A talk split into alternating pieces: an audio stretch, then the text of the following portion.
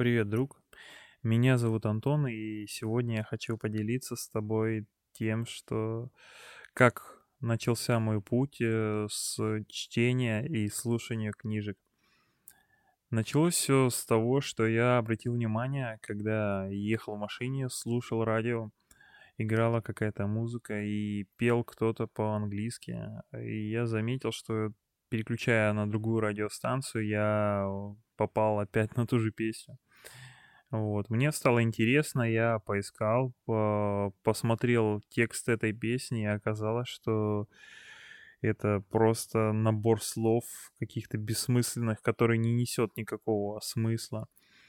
Вот, после чего я задумался, почему я трачу время, находясь там по два, по три часа в день за рулем на слушание каких-то песен, которых я даже не понимаю. Вот. После чего я начал искать каких-то подкастеров, э, блогеров, которые давали какую-то полезную информацию. Вначале это был как навык, что ли. То есть кто-то рассказывает там про технологии, техноблогеров, еще что-то.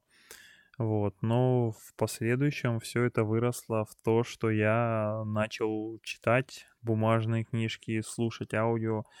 Вот. Больше, конечно, слушать, потому что за рулем очень удобно слушать. Включаешь какую-нибудь книжечку и пошло. И поэтому я вам рекомендую всем слушать э, в дороге книжки, э, какие-то интересные подкасты, потому что наш мозг это большой наркоман, который э, поглощает информацию, и очень сложно переключить его на полезную информацию, потому что мы привыкаем смотреть какие-то э, бессмысленные сериалы, неинтересные мультики, однообразные фильмы с супергероями.